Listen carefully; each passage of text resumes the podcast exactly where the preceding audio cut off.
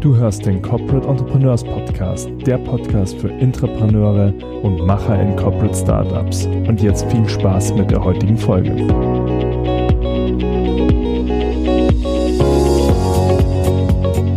Ja, herzlich willkommen zu einer neuen Folge vom Corporate Entrepreneurs Podcast. Heute mit Bastian Wilkert, ähm, Corporate Venturer bzw. Entrepreneur in Residence bei EWE, e, Deutschlands fünftgrößten Energieversorger und selbst Podcaster. Und äh, was Bastian äh, für spannende Dinge mit seinen Gästen bespricht, beziehungsweise in seinem eigenen Leben äh, erfährt, darüber unterhalten wir uns heute. Bastian, schön, dass du da bist. Ja, vielen Dank für die Einladung, Felix. Freue mich riesig dabei zu sein. Cool. Kannst du noch mal ganz kurz einen Abriss geben, was du so machst? Du bist ja äh, vielfältig unterwegs. Was sind die Themen, die dich interessieren und, und was machst du?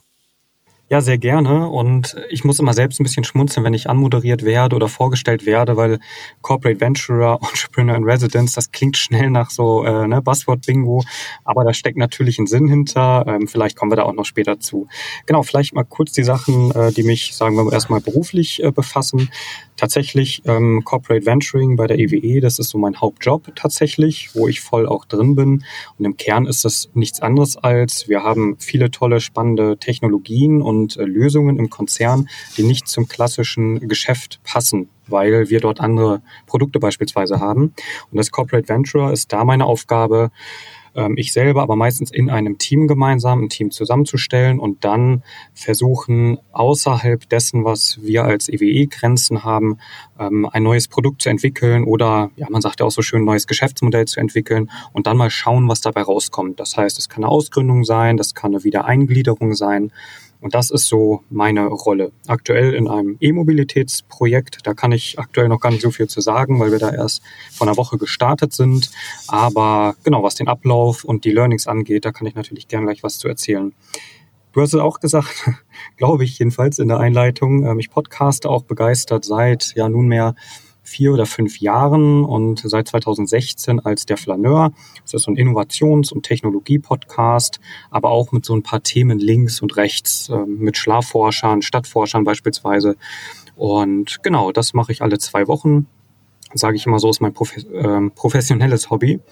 Und daneben, ähm, genau, mache ich immer so viele andere Sachen noch. Du hast es angekündigt, so ein bisschen. Ähm, einerseits ist es so, dass ich gerne die Sachen, die ich lerne oder erfahre, vielmehr auch sehr gerne weitergebe in klassischen Formaten. Ne? Also wie jetzt ein Podcast, wie vielleicht eine kleine Beratung oder ähm, je nachdem auch mal ein Sparring mit anderen Unternehmern, die vielleicht ein paar konkrete Fragen haben.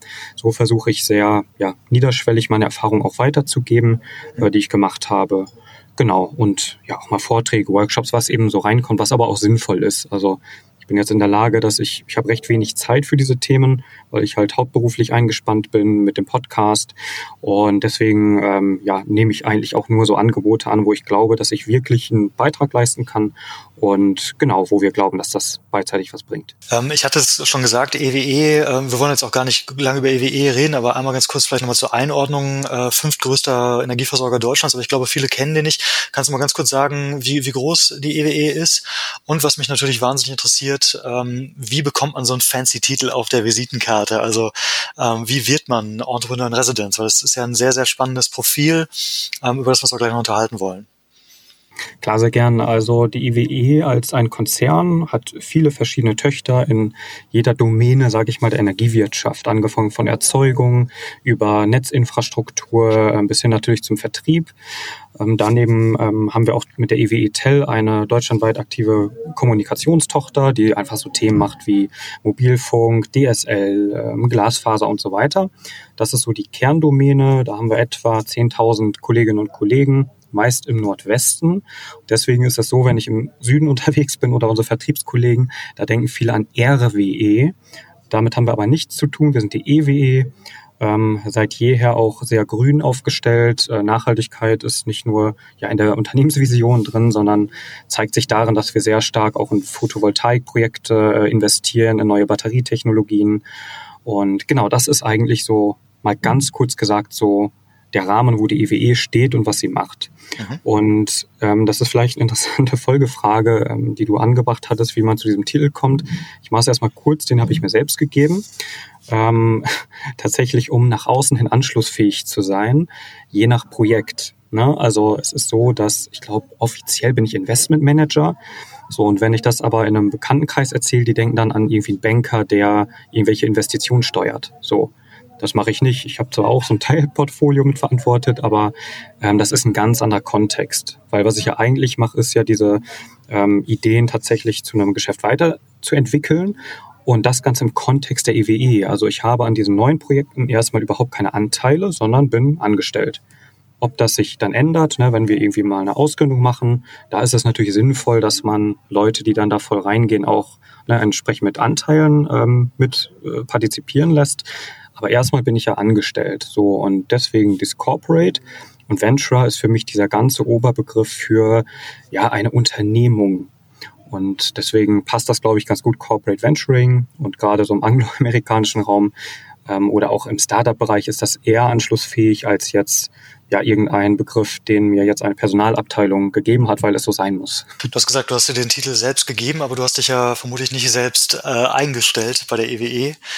Wie, wie ist dein Weg dahin gewesen? Also du bist ja von Hause aus ja jetzt kein, kein Energietechnik-Ingenieur oder so. Du bist ja, wenn ich das ähm, richtig äh, recherchiert habe, äh, ich sag mal, BWLer. Ähm, wie, wie ist dieser Schritt in so ein auch sehr, sehr technisch geprägtes äh, Feld dann zustande gekommen? Hm, tatsächlich sehr über ja, Zufälle und Umf nee, nicht Umfälle, Zufälle und Umwege, so, so viel mehr. Ähm, ja, tatsächlich ähm, BWL und Jura habe ich irgendwann mal studiert und während des Studiums ähm, in verschiedenen Praktika und so Werkstudententätigkeiten war ich immer sehr nah an dem Thema Unternehmensberatung und zwar in verschiedenen Branchen. Also mal so Personalberatung, mal Unternehmensberatung im Bereich Maschinenbau und ähm, so bin ich, ja, irgendwie habe ich links und rechts geguckt und bin mit dem ersten Job in ein Thema gekommen. Ähm, so Social Software nennt sich das Ganze. Also wie können Unternehmen vernetzter zusammenarbeiten mit Hilfe von Software. Und da war das das erste Mal, dass ich neben privatem Interesse an nerdigeren oder softwarelastigeren Themen auch beruflich damit zu tun hatte. Und je mehr ich in diesem Bereich unterwegs war ähm, und ich mich weitergebildet habe, habe ich gesehen, einfach wie viel einfacher und wie viel demokratischer es geworden ist, wenn ich als Einzelperson oder als kleine Truppe irgendetwas Neues in die Welt bringen möchte, auf Basis einer digitalen Plattform, sagen wir mal. Also sei es eine App zu machen, sei es ein E-Book zu verkaufen. Da gibt es jetzt nicht mehr viele große Gründe, warum ich jetzt über einen Verlag gehen sollte oder über irgendeine große Softwarefirma.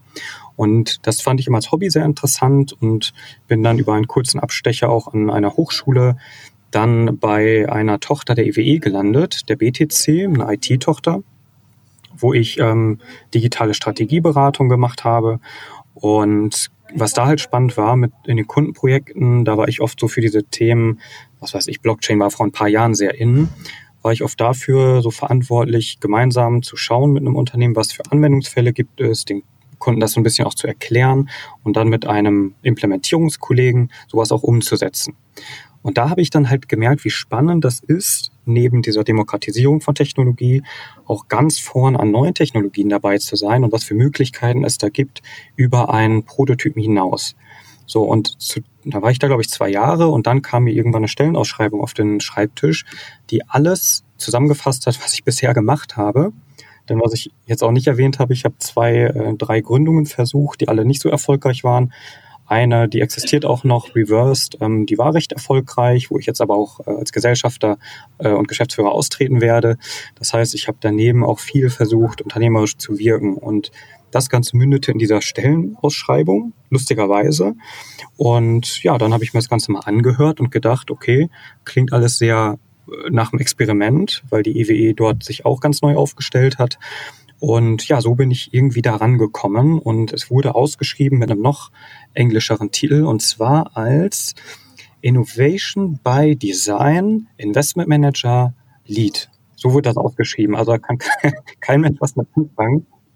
Aber ähm, genau, um das, um das kurz zu Ende zu bringen, das zeigt aber auch, ähm, also auch ein bisschen selbstironisch tatsächlich, dass wir dann auch gesagt haben, okay, es gibt natürlich einen Bedarf an, an diesem Know-how, was ausgeschrieben worden ist an welcher Stelle, genau das musste halt auch noch erarbeitet werden. Und ähm, das war auch ein Stück weit Teil dieser Rolle, genau das zu erarbeiten. Was kann ich mit dem Know-how, was ich habe oder auch jetzt mein Team, was können wir für die IWE e da Gutes tun im Bereich ähm, ja Neugeschäft? Mhm.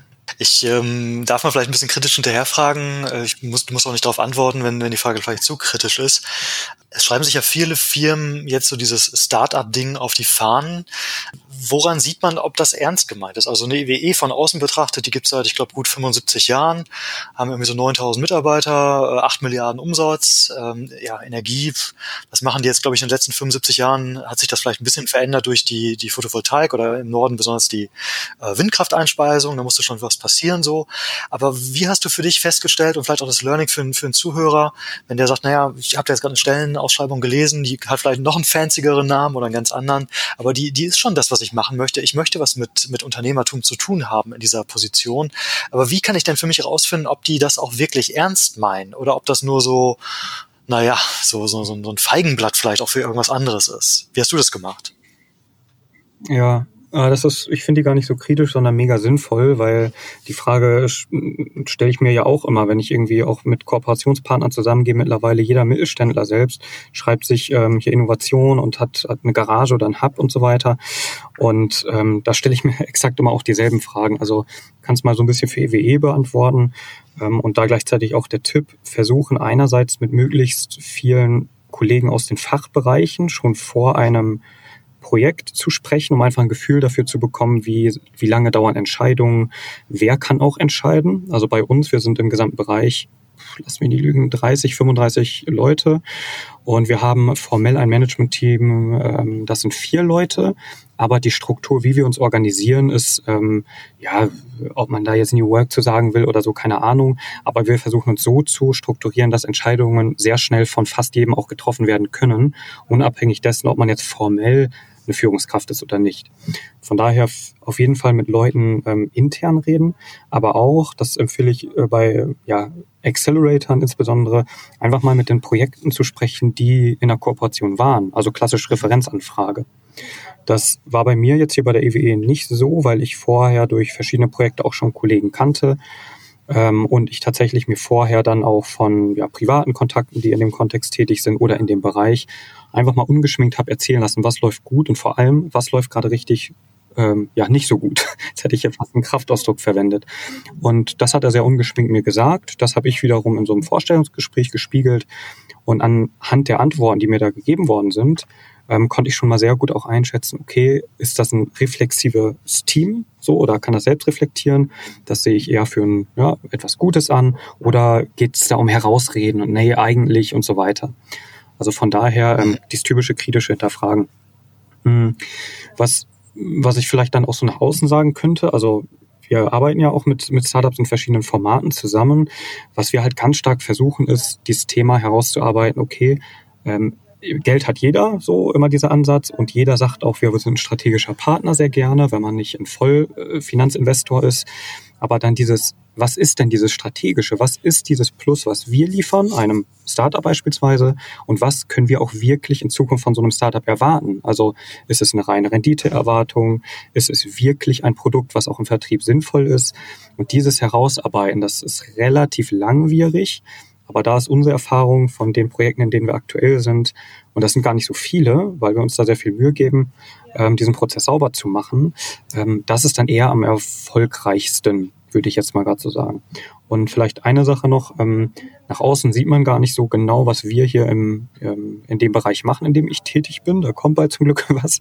Aber das liegt auch ein Stück weit daran, wir haben mit Enera, ähm, mit ganz vielen verschiedenen Partnern, ein, ja, so eine Modellregion ähm, erarbeitet vor drei Jahren, wo viele tolle Lösungen auch entstanden sind, die halt zeigen, wie sieht denn jetzt wirklich das Netz der Zukunft aus, wie können dezentrale Marktplätze aussehen und all das wird mit Konzernen, mit einer Bosch, mit äh, IWE, aber auch mit vielen Startups umgesetzt in Projekten.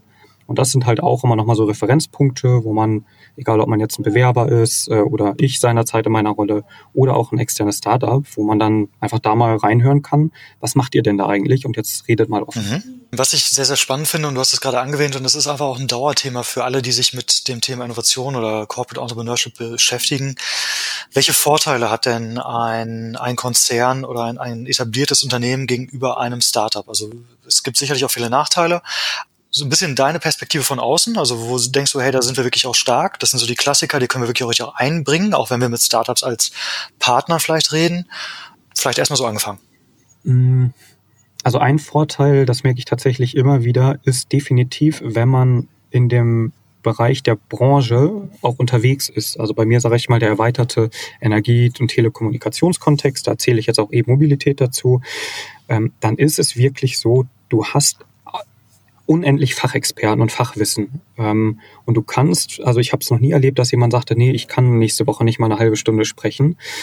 Ähm, und, und das sind wirklich Experten. Man muss da nicht zu einer irgendwie Beratung gehen, die da Spezialist ist, um einfach Facheinschätzung zu bekommen. Und das ist wirklich sehr, sehr wertvoll. Ich habe äh, in einem anderen Projekt mal, äh, das muss ich hier leider auch anonym halten, aber da war, da brauchte ich ganz viel Fachwissen, musste es mir aber immer am Markt einkaufen. Und das ist extrem langwierig, kostet natürlich auch. Und im Zweifel weißt du auch nicht, ist das das ja, also hm, es ist halt ein Auftragungswissen und dieses Thema von du hast Fachexperten aus jeder Domäne der Energiewirtschaft plus darüber hinaus, weil ja auch nicht alle ihr Leben lang in der Energiewirtschaft sind, das ist wirklich was, das schätze ich total ähm, wert gerade. Und das ist halt auch sowas, was wir dann halt eben so auf einem kurzen Dienstweg äh, gerne machen ähm, mit äh, Startups beispielsweise, dann wenn ich dann sage, okay, was weiß ich, ich aus meiner Rolle als jetzt doch mal Investmentmanager heraus, ähm, wie ich es auch hatte, ähm, ja gut, das kann ich fachlich nicht beantworten. Das ist einfach eine tiefgehende regulatorische Frage. Dann, ähm, genau, dann gucke ich ein bisschen rum, frage intern rum, das geht recht zügig und vermittle einen Kontakt. Und dann gibt es ein kurzes Fachgespräch. Und das ist wirklich was, klingt nach einem Detail, aber damit kann man ganz schnell sehr viel Entscheidungssicherheit für sich erhalten als Startup oder ich ähm, als ja, Corporate Venture in meinen Projekten, weil ich weiß, okay, das hat ein Kollege, den ich auch äh, im Nachgang, wenn er Mist erzählt hat, wieder äh, ansprechen kann. Das ist wahnsinnig gut. Und äh, Klassiker, so Kundenzugang, Marke, Markenbekanntheit, Markenvertrauen und eben auch wirklich Zugang zu Kunden? Ja, das ist je nach Projekt kann man das sehr gut spielen. Ähm, also insbesondere bei uns im Nordwesten ähm, muss man sagen, auch wenn es in der Presse in den letzten Jahren, es gab da mal so ein paar unschöne Dinge, die aber eher mit Personalia und Politik zu tun haben, also nichts mit den Produkten. Ähm, in Summe genießt EWE e im Nordwesten eigentlich einen ganz guten Ruf und mindestens mal eine sehr hohe Marktbekanntheit. Und das haben wir jetzt auch in einem äh, Projekt im Bereich Nachlassverwaltung auch aktiv genutzt, indem wir gesagt haben, das entsprechende Team, das war ein internes Gründerteam, das durfte auch ähm, ja, mit der Marke EWE e rausgehen und sagen, wir sind ein Projektteam der EWE e AG in dem Fall und ähm, ja, wir bräuchten irgendwie ein bisschen Feedback zu euren Erfahrungen mit Nachlass. Und das hat total geholfen, Vertrauen aufzubauen und da, das kann sehr schnell äh, erledigt werden. Was eine Erfahrung ist, wenn wir, also wir haben ein Startup, die werden bald auch launchen, die vertreiben einen sehr innovativen Ansatz von ähm, Access Points, also WLAN Access Points, die extrem sicher sind.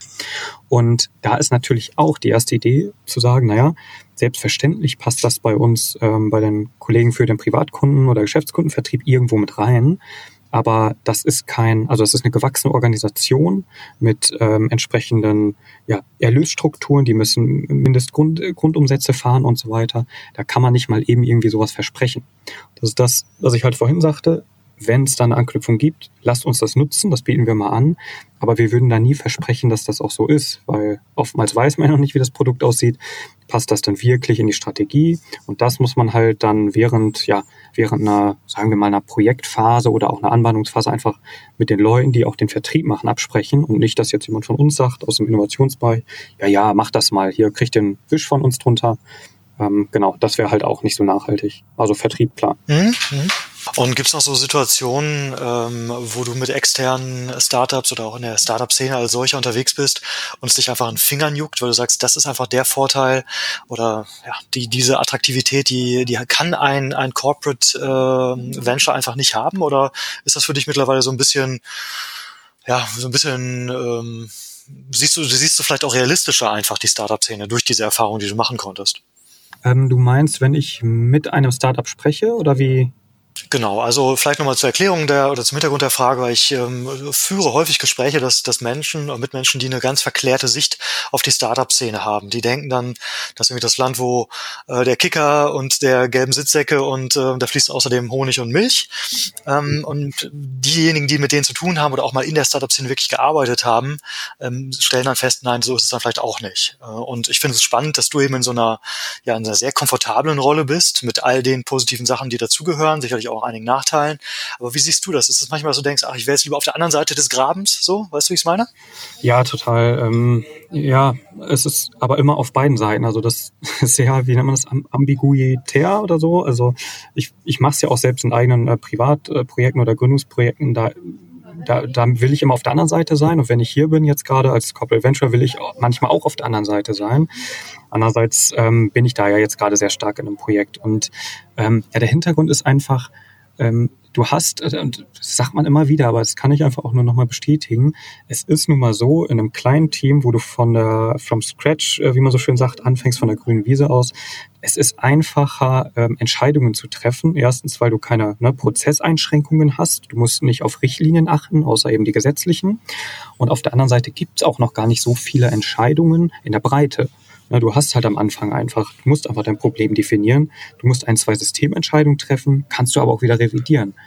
Und das, das heißt, ich, immer wenn ich im Startup-Kontext selbst als Gründer unterwegs bin, habe ich ein viel größeres Gefühl von Wirksamkeit. Während wenn ich jetzt, sage ich mal, aus hm, jetzt nicht Corporate Venture, sondern Investment Manager Brille gucke, wo ich Teams betreue beispielsweise, ähm, da, da sehe ich halt auch, dass die halt auch ganz viel interne Referenzen zu IWE haben müssen. Und das ist nun mal so, so ist das halt aufgebaut. Aber ähm, naja, das kann halt auch frustrieren will ich nicht sagen, aber das ist halt auch mal nervig, muss man auf gut Deutsch zu sagen. Und aktuell, äh, ich mache es einfach nochmal an einem Beispiel auch, ähm, wir in dem E-Mobilitätsthema, ähm, da machen wir mal gern sowas, so eine Art Lookalike-Kampagne. Man kann halt sehr schön über Facebook auch Instagram ansteuern und dann einfach Kurzvideos mit verschiedenen ähm, ja, Videos äh, mit irgendwelchen Wertversprechen online stellen und kann das einfach auf eine offene Zielgruppe werfen für ein paar, paar hundert Euro. Und dann sieht man sehr schön, wer am längsten sich ja, engagiert hat. Und daraus kann man sich dann eine Zielgruppe formen und Stück für Stück kommt man so zu denen, die eventuell auch deine Plattform nutzen oder dein Produkt kaufen. Das ist ein, ein Akt, den kann man sehr zügig machen, aber Thema Kreditkarte. Das ist was vermeintlich Banales. Es geht um 300, 400 Euro. Ähm, aber solche Sachen halt, welche Kreditkarte nimmt man?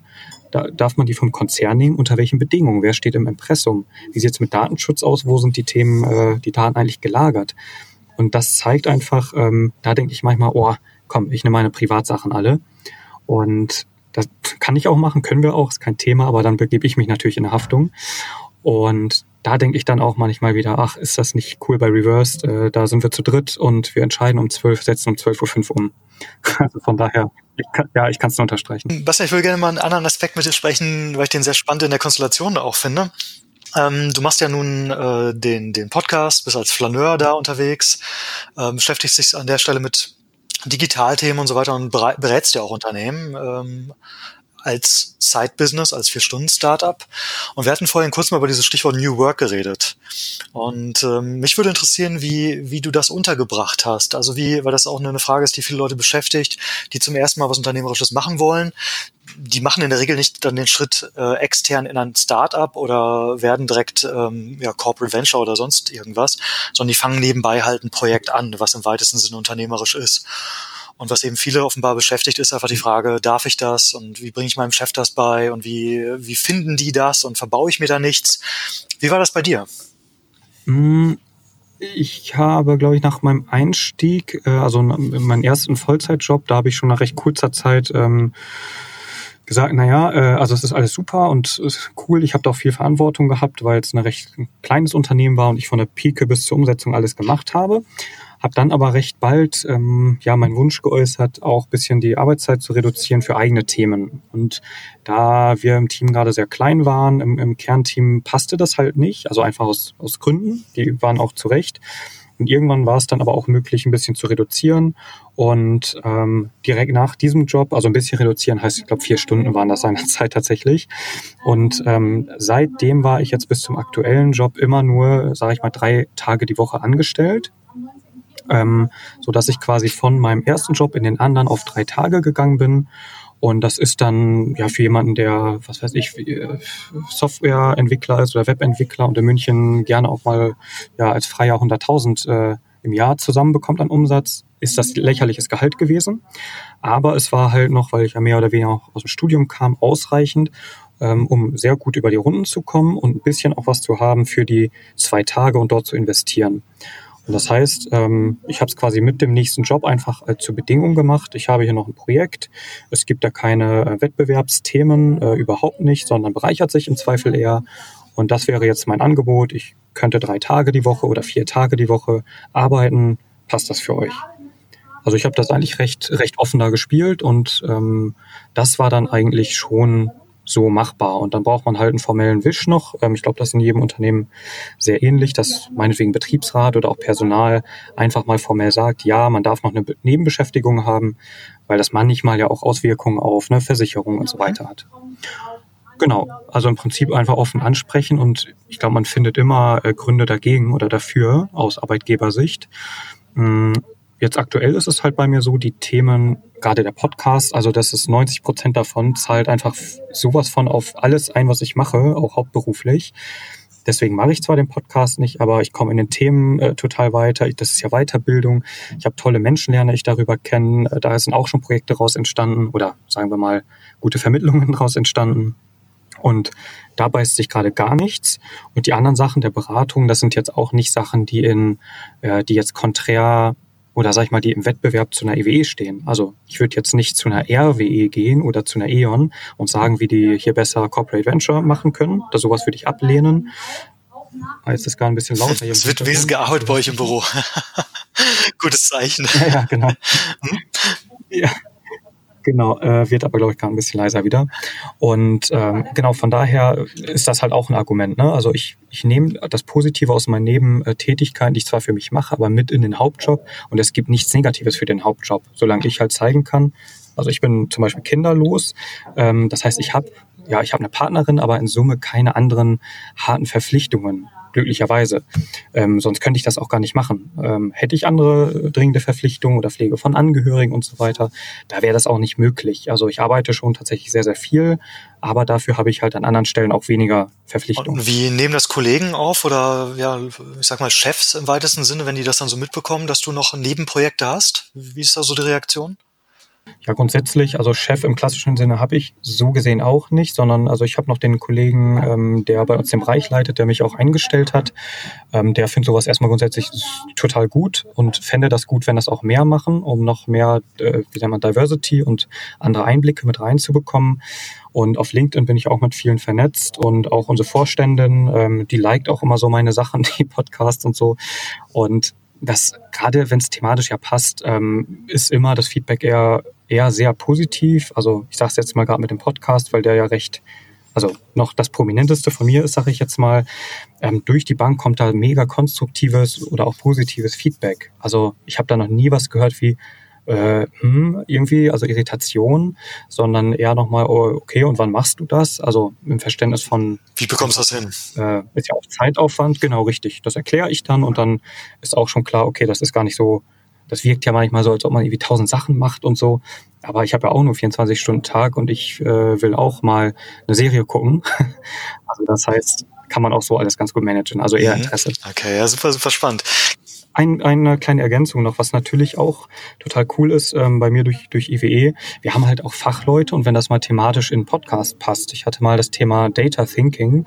Da haben wir Matthias Postina, einen tollen Kollegen, äh, der mit seinem Data Science Team ähm, eben Ansätze macht, wie man als Fachabteilung mit einem klassischen Problem, Kunde kriegt irgendwas zu spät, zu denen hingehen kann, denen das erklärt als äh, Narrativ, als Story mit ein paar Daten und dann versuchen einfach eine neue Lösung zu finden, datenbasiert.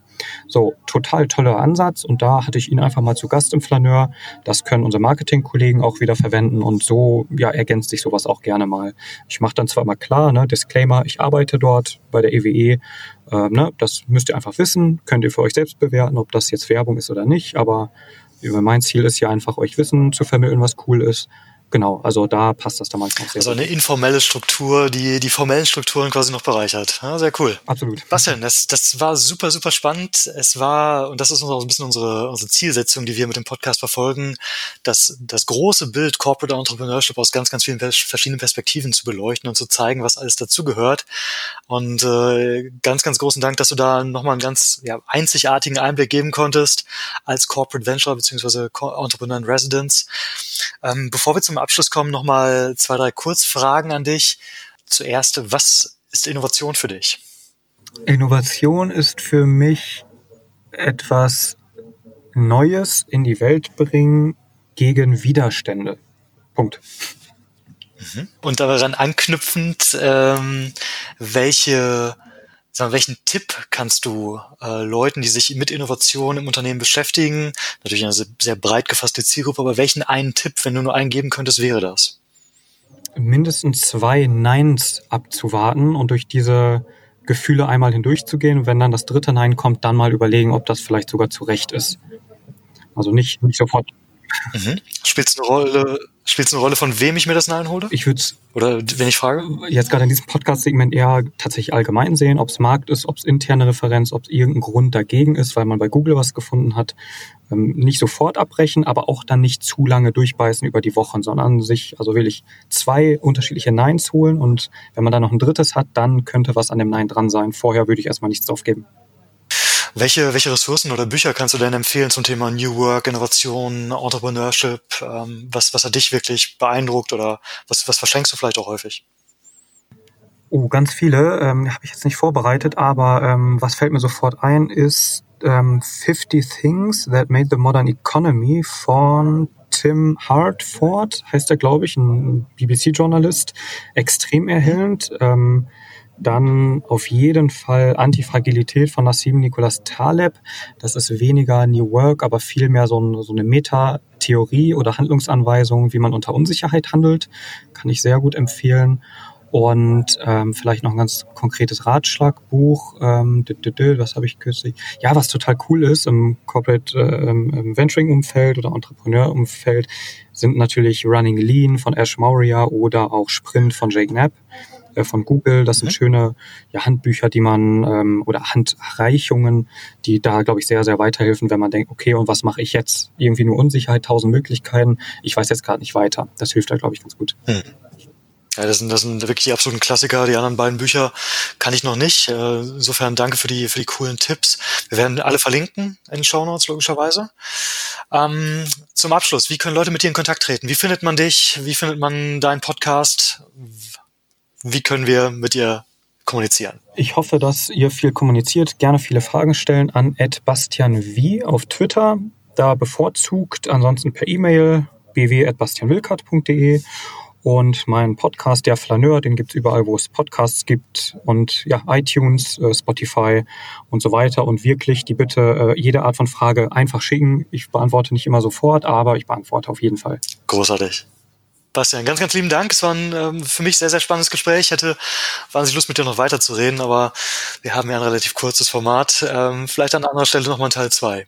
Danke dir. Ja, viel, vielen herzlichen Dank auch an dich, an die tollen Fragen. Hat Spaß gemacht und ich merke halt selbst, ich hätte auch gerne noch so ein paar Rückfragen auch an dich gestellt, noch mehr Konversation, aber du sagst es, 30 Minuten, ich kenne selbst als Podcaster, von daher ähm, ja auch an dich nochmal vielen herzlichen Dank. Ich bin aufs Ergebnis gespannt. Großartig. Basti, mach's gut. Bis dann.